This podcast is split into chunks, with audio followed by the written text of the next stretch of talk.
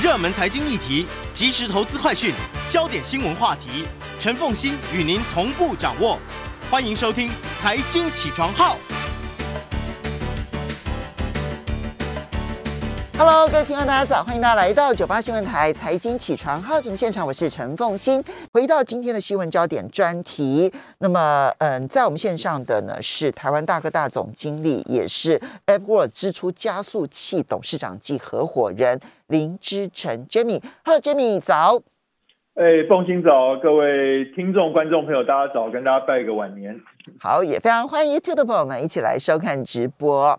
嗯，有关于 Meta。啊，就是这个脸书的母公司呢，在这一个过去这段期间，过去这一个月的讯息是非常非常多的哈。那呃，我们我我每天观察金融市场，当然在这个过年期间的时候呢，那么 Meta 公布了财报，结果呢，那么一天之内呢，股市重挫了百分之二十六，这件事情是影响市场的，因为它的。其实美美国股市呢，它涨跌幅度很大的这种中小型个股很多，但大型公司啊，其实很少这么剧烈的涨跌幅度。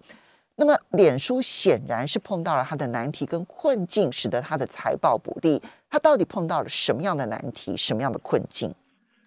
对，凤鑫这这一次这个 Face 呃 Meta 了，但它的这 Ticker Symbol 还是 FB 哦。呃，那那天其实是单日市值是蒸发两千三百亿美元了哦，那也就是六约六点四兆台币了哦，是写下好像是写下了一个世世界纪录，就是单日市值呃蒸发最多的记录哦。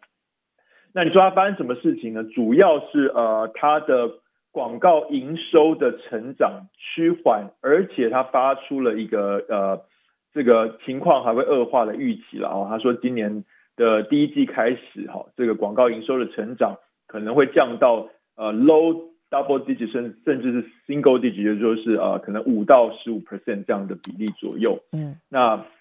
市场哗然哦，因为它呃去年广告的营收的增速的确有在降低啊，去年的呃广告营收的增速啊，在第一季是四十六 percent。第二季是五十六 percent，第三季是三十三 percent，然后到第四季是二十 percent，那结果到第一季，今年第一季居然要降到十 percent 左右哦，所以它的呃整个整个成长的动能明显是在趋缓哦，那市场当然就会去修正哦，之前给予它很高的这个呃呃 P E 的倍数嘛哦，本益比的倍数，那呃市场觉得它它既然的成长没有那么快，那本益比应该要修正，所以现在大幅修正回来，大概是十六倍左右的本益比了。嗯，那所以他就从一个呃高本益比的科技股开呃被打回传产股的。嗯，但是嗯，它的成长动能趋缓啊。那么嗯，其实你长期在观察这些社群媒体，它面对的挑战是什么？因为它的用户成长也不如预期，显然已经有了强而有力的竞争者，甚至于他在想要改名为 Meta，然后希望能够进军元宇宙。但是我看到真的热。热烈拥抱元宇宙的族群呢，却认为其实脸书并不是一个发展元宇宙的好场所。怎么说？其实我我我这阵子因此看了很多他这阵子呃，Mark Zuckerberg 这阵子的专访了哦。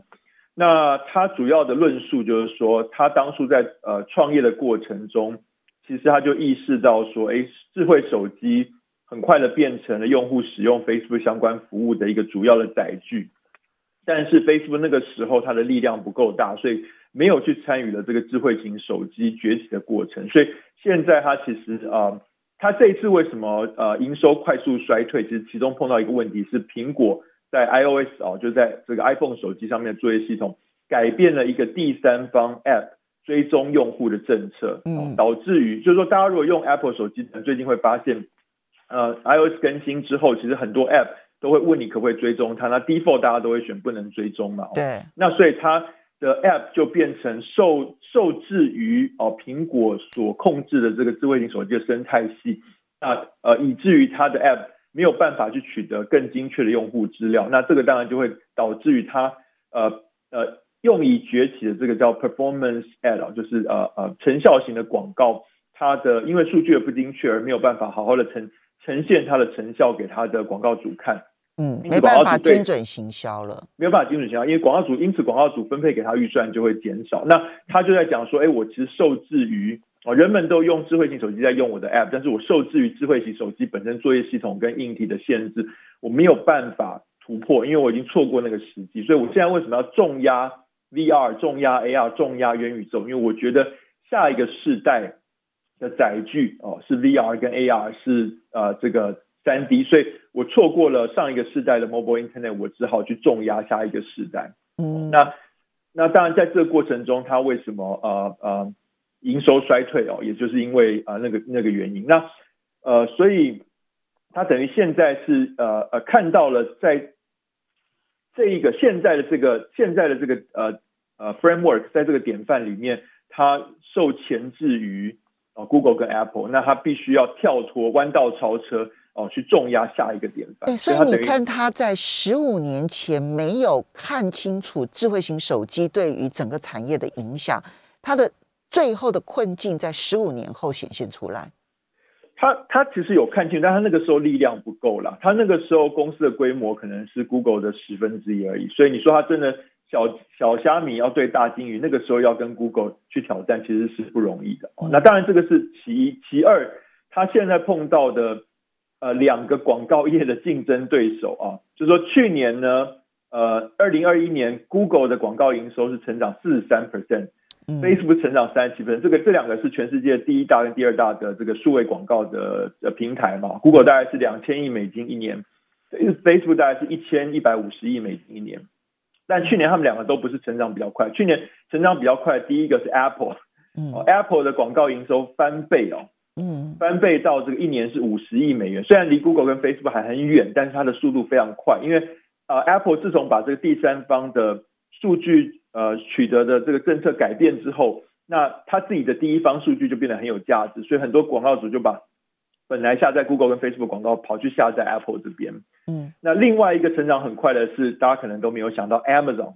啊，Amazon 二零二一年的这个广告营收已经来到三百一十二亿美元，所以离 Facebook 相差已经不到倍了哦。嗯，那较二零二零年是大幅成长五十七 percent。嗯，那接下来 Facebook 它的增速会缩减到这个可能十 percent 上下，所以很有可能 Amazon 有有机会在五年内它的广告营收可能会超越 Facebook，也就是说 Amazon 广告是副业哦，但它的副业可能会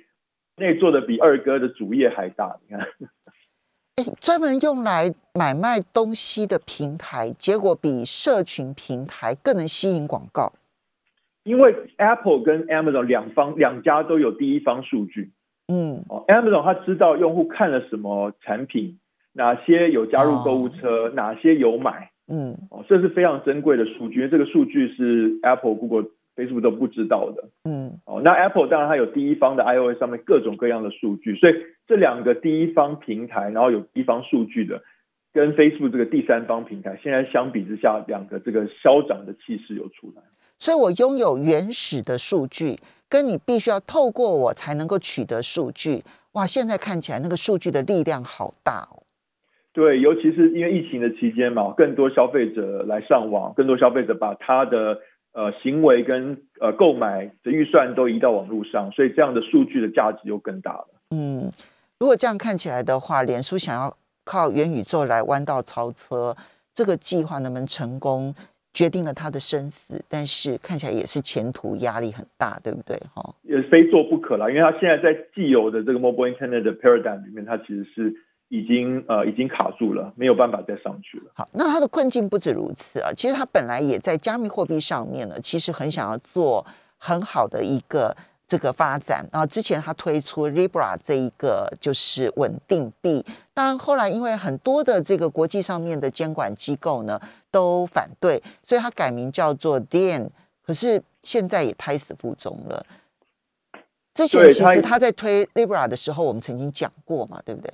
是，所以这个就是呃呃，少数我们讲过的 project 里面，结果大失败了。那呃呃，它其实是拥有所有的呃怎么说环境然后先天条件去发展，但是他在发展这个事情的上面，我觉得他过程中选择的一些路径呃有点呃，或许回头看不是最好的选择，所以现在回头看。反而变成一个呃一个一个雷声大雨点小，最后一个大失败的一个 project。这就证明了，像这一类，如果你你即便是想要进入，只要进入货币主权，其实各国都会成为打压你的来源。但其实，在这个过程中，呃，不管是 Square，Square 现在改名叫 PayPal 哦，就是说，呃呃，做当初是做这个餐厅的 P 呃 Point of Sale，就是那个结账系统，呃，后来转转成变成一个电商跟支付的平台，呃，不管是 PayPal，不管是 Co 呃 Robinhood，其实在这过程中都从呃所谓的 Web 二点零转型到 Web 三点零，或者是说这个我们后续再来看看他们的发展了。欢迎大家回到九八新闻台财经起床号节目现场，我是陈凤欣。在我们线上的是台湾大哥大总经理，也是 Edward 支出加速器董事长及合伙人林志成 Jamie 啊。那么最新的一些科技前沿讯息，那也非常欢迎 YouTube 的朋友们一起来收看直播。好，所以呃，Meta 的加密货币的梦碎，那么嗯，Jamie，你你的评估，他是看错了时间点呢，还是？这个误判了各国监管机关的决心。我觉得他时间点绝对没有看错，因为当他在做这个转型的时候，我刚刚提到，包括 Square、PayPal、Robinhood 都在做这个转，甚至有些人还比他晚一点。但我觉得他的路径可能选错，他一开始就选了一个非常呃巨大的一个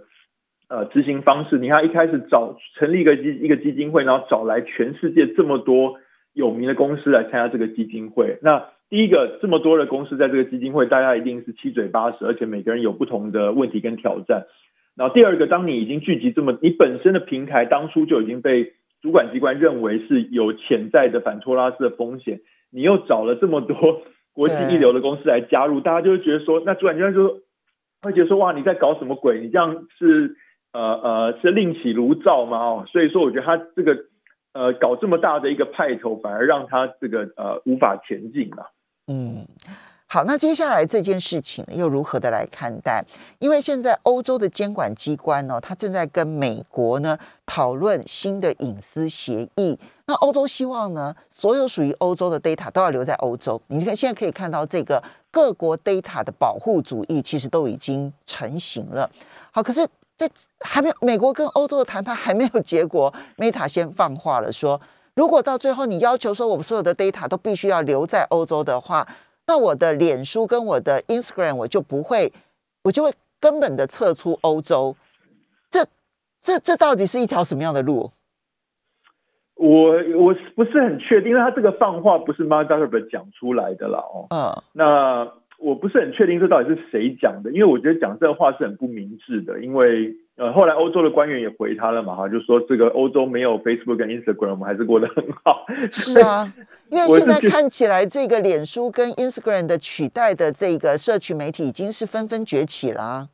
对，你也可以，你也可以用抖音，对不对？你也可以用呃用这个 WhatsApp，哦，但 WhatsApp 是他们的好。嗯。呃，anyways，我我不是很确定这这这一局是谁谁下的指导棋，为什么会去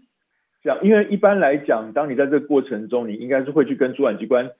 求情，然后跟他说，跟他说为什么为什么这个这样的结构，呃呃，挚爱难行，或者是这样的结构其实不符合欧洲民众的最大利益，那要怎么做才能够呃达到一个多赢哦？我不确定在这个时间里为什么他要这样子去跟欧洲呛下，因为欧洲毕竟跟他来对他来讲还是一个他非常大的一个市场。嗯，可是。Jamie，这是不是也就说明了，现在数据各国的那一个保护主义这件事情，大概是一个大趋势，恐怕各国都必须，呃，各恐怕所有的这些大型跨国公司都得要去面对了。对，就像我们刚刚讲的，就是说，你看，呃，这个第一方的数据多么有价值，哈，嗯，那广告主是最最精明的嘛，哈，哪边有钱赚，他们捧着钱就冲过去了。那也就是说，这个第一方的数据一旦流落到一方数据变成一个每一个国家它的战略资产了。对，它一旦流落到他国，甚至是如果是敌对国的手上，它可能会对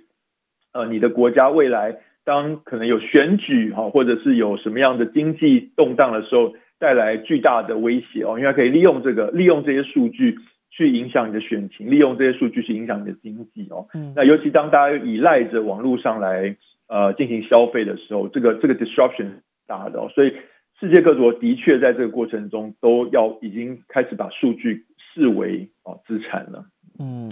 这是一个大的一个趋势方向。好，好，我们最下嗯最最后来稍微谈一下，就是这个嗯 Facebook 也就 Meta 呢，它要并购这一个 Giphy 是不是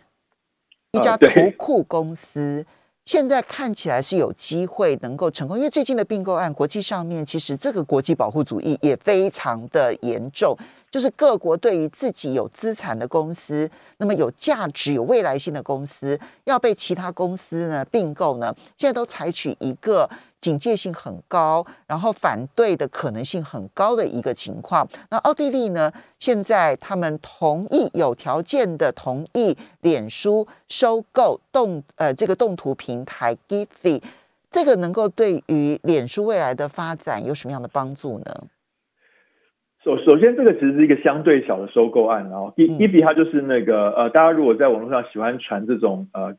呃 GIF 或 GIF 档哦，就是大家可能会常常看到一些呃动画，比如说名人或者黑黑人问号的动画什么的啊，这个就是这个这种 GIF 档 GIF 档哦，有些人念 GIF，有些人念 GIF，嗯，那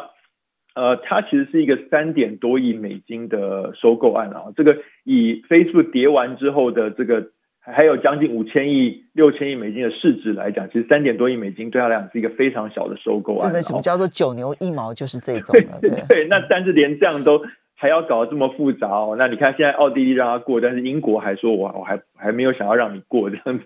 那就是说，Facebook 它已经是大到一个程度，而且它对于各个国家国内哦，就是说之前好几次选举哦，大家都意识到 Facebook 对它国内的这个。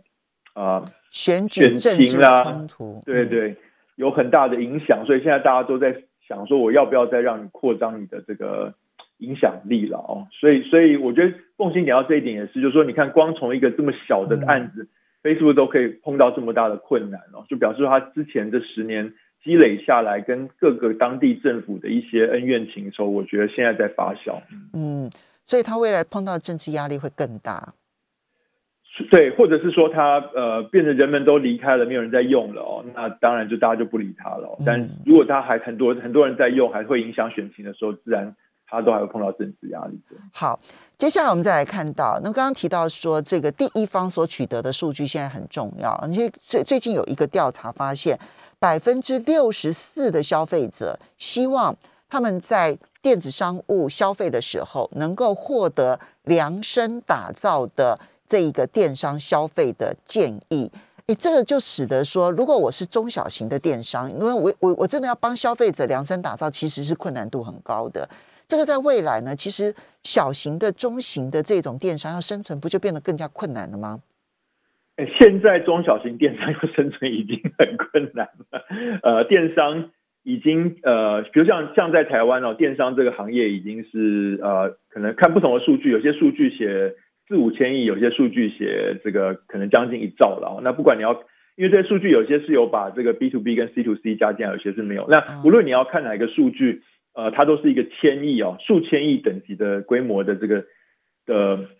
呃产业哦。那假设你要有一个一 percent 的市占率哦，才能够有一定的规模经济，那你就是要有数十亿的对呃营业规模，也就才一 percent 的市占率哦。嗯，那你其实数十亿营业规模的电商，你可能有。数百个同仁哦，那数百个同仁里面，可能就比如说你有五百个同仁，里面可能两三百个是呃两呃里面一般一般电商来讲，五百个同仁里面可能只有五五十到一百个人是工程师哦。那这样的话，你光光要维持整个网站日常的营运就很辛苦了，就不要说还要去做 AI 这些事情哦。所以的确就是说，这个电商这个行业其实已经是呃一个呃开始进入一个有规有规模经济需求呃。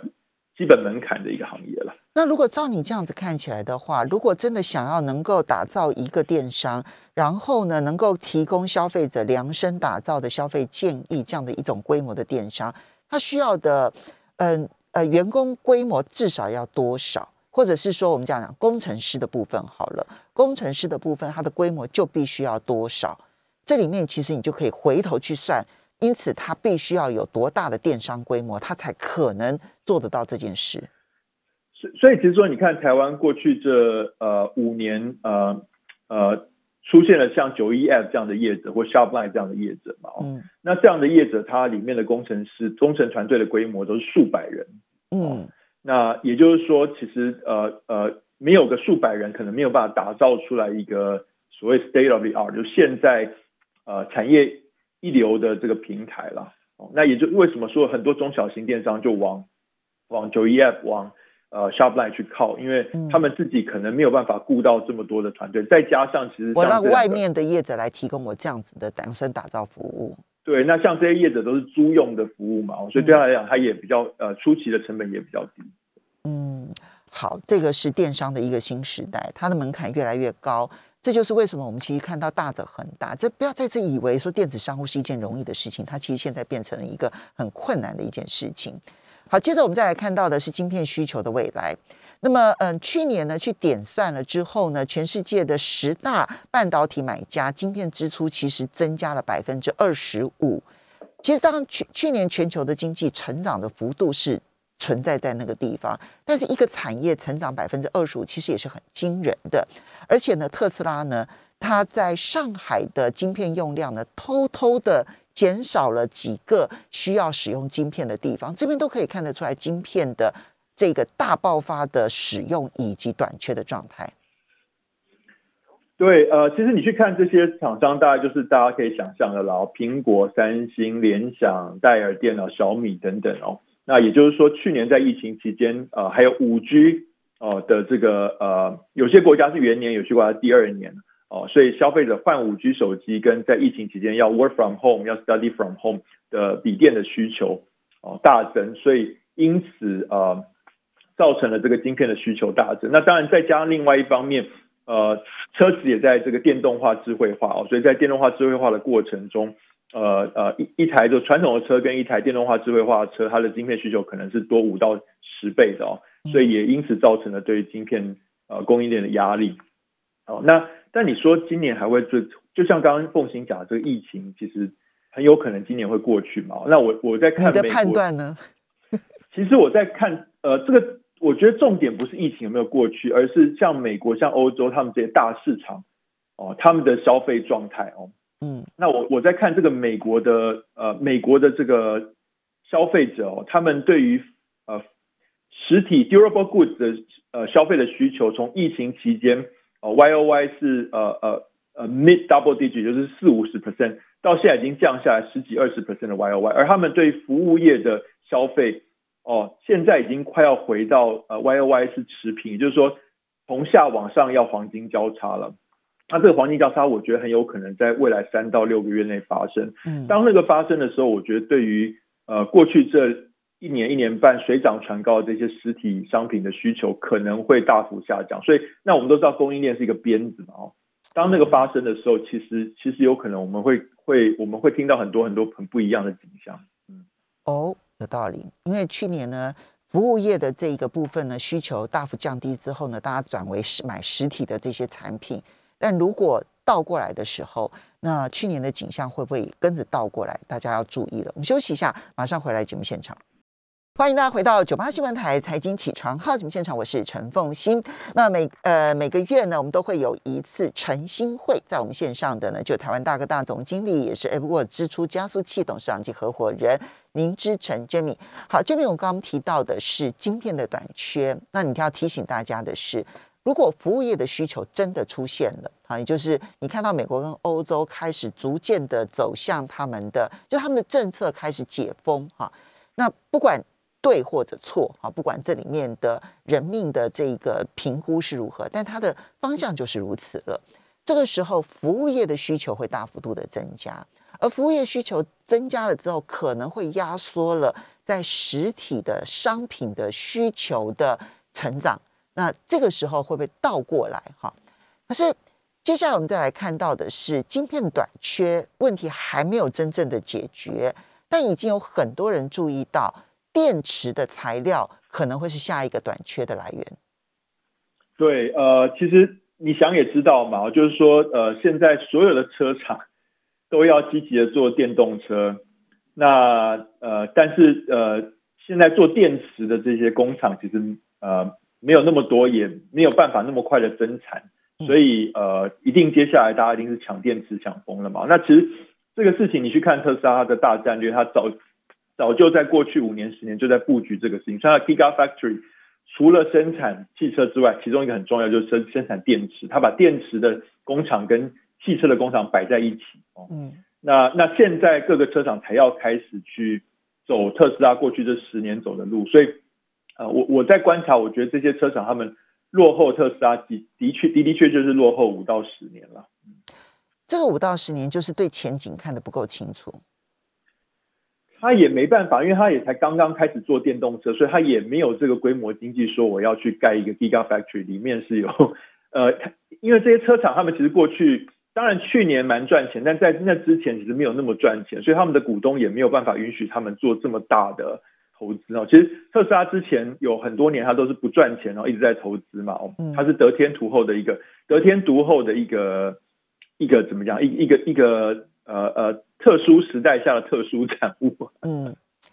嗯，这一点啊，其实我们就要去看这个特斯拉的这个布局啊。因为其实，即便在晶片短缺的时代，虽然我们看到说特斯拉在上海制的这个 Model 三呢，有偷偷拔掉一些些的晶片用量，哈，但并不影响它这整个的车子的运行。那么，在美国也公认，在晶片短缺的时候呢，整个的供应链准备的最充分的也是特斯拉啊，其他的像什么福特啦、通用啦，好，那真的是糟透了这样子哈，所以导致他们非常严重的一个问题。这部分的供应链的管理，看起来特斯拉它可能会在电池短缺的时候又成为赢家吗？对，因为它其实呃，它是一个计划性生产的公司哦。其实，其实我们台湾的供应链这这两年最受不了客人，就是每个人都到每个人都 triple booking 哦，每个人都 订订了三倍五倍的料，对，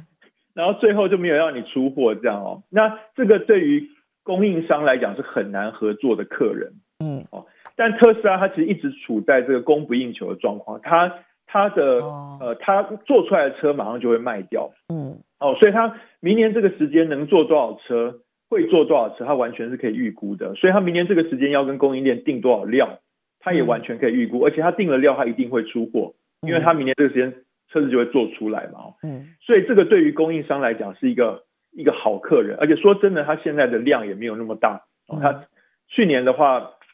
一年大概是将近一百呃一百万台的车子，这个量其实呃这个这个量跟手机哦动辄这个呃数千万台、数亿台的量相比是是很低的，所以他要以这个量去跟供应商拿料，也相对来讲供应商比较能够调调到料来来支持他，如果他觉得是好客人啊，嗯哦，所以我觉得他的问题跟其他的问题是比较不一样的。好，那不过今年呢，其实，在电动车大爆发这一年，其实我们反而要去看电池的，对不对？哈。是好，那嗯，马斯，我们再把马马斯马斯克再讲完这样。马斯克呢，他最近呢就说，机器人产业的潜力比电动车还要来得大。大家其实已经看到电动车的未来期，看到二零五零年了。可是呢，马斯克看到的是更远的未来，机器人未来可能整个产业的前景会比电动车还大。你同意吗？